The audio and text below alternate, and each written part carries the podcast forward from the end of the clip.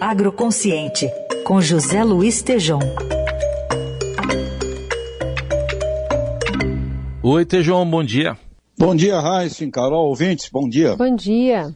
E hoje você traz para a gente uma conversa que você teve com a nova presidente da Embrapa, Tejon. O que, que você destaca dessa primeira mulher a dirigir a Embrapa em 50 anos? Pois é, a Embrapa, quem a gente deve fundamentalmente tudo da agropecuária brasileira. Eu entrevistei a Silvia Machurra, primeira presidente mulher da Embrapa. Vamos ouvir o primeiro trecho da, da, da entrevista, por favor, Raíssa. Nosso compromisso é com a produção de alimentos saudáveis em bases sustentáveis. Sustentabilidade nas três dimensões: ambiental, econômica e social. Por ser uma empresa pública, a Embrapa deve atender às diferentes demandas de mãos dadas com aproximadamente 5 milhões de produtores rurais, desde os menos até os mais tecnificados. Seguimos atuando no mercado, investindo em inovação e com parcerias com a iniciativa privada.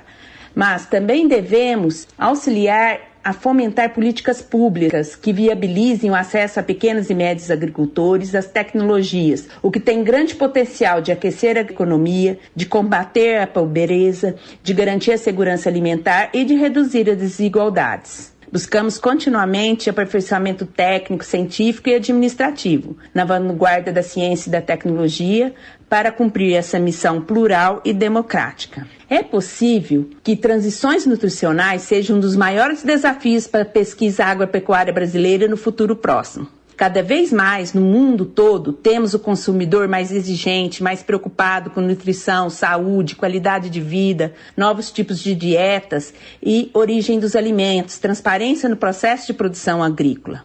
Para atender esse novo consumidor, o Brasil, que consolidou a liderança na produção de alimentos a custos competitivos, com grandes volumes de commodities, precisará investir em diversificação e agregação de valor. Nosso país também pode ocupar novos espaços na transição energética, que é um outro grande desafio da agropecuária brasileira e mundial.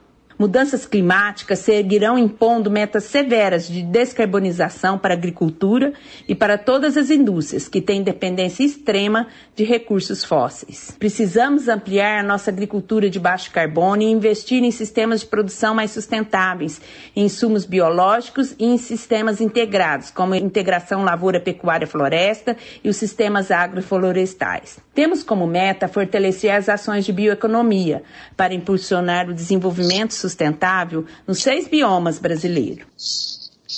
Pois é, Raíssa Carol ouvintes, a Silvia Machurra, presidente, dá uma visão estratégica ampla, e aí eu perguntei a ela sobre os desafios envolvendo uma ciência, uma tecnologia em nível de inteligência artificial disruptiva, como que ela pretende enfrentar esses próximos 50 anos da Embrapa. Vamos ouvir esse último trecho, por favor.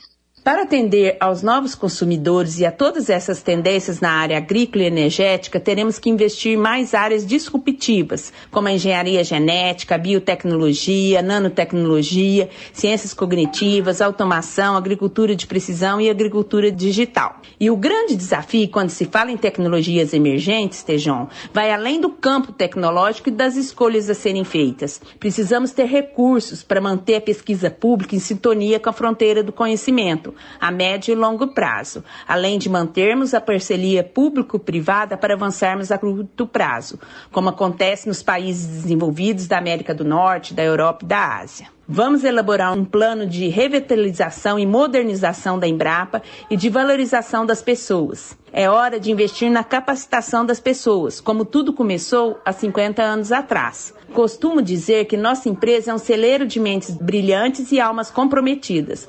Portanto, a recomposição do quadro com novos perfis para atender o momento atual é essencial para conseguirmos manter o protagonismo do Brasil na agricultura tropical e mundial.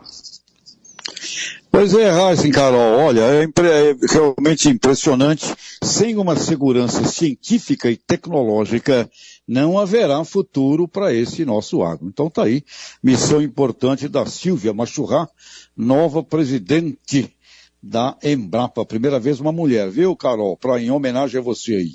Valeu, Tejão. Tejão que volta na quarta, que é o Jornal Dourado. Obrigado, boa semana. Abraços.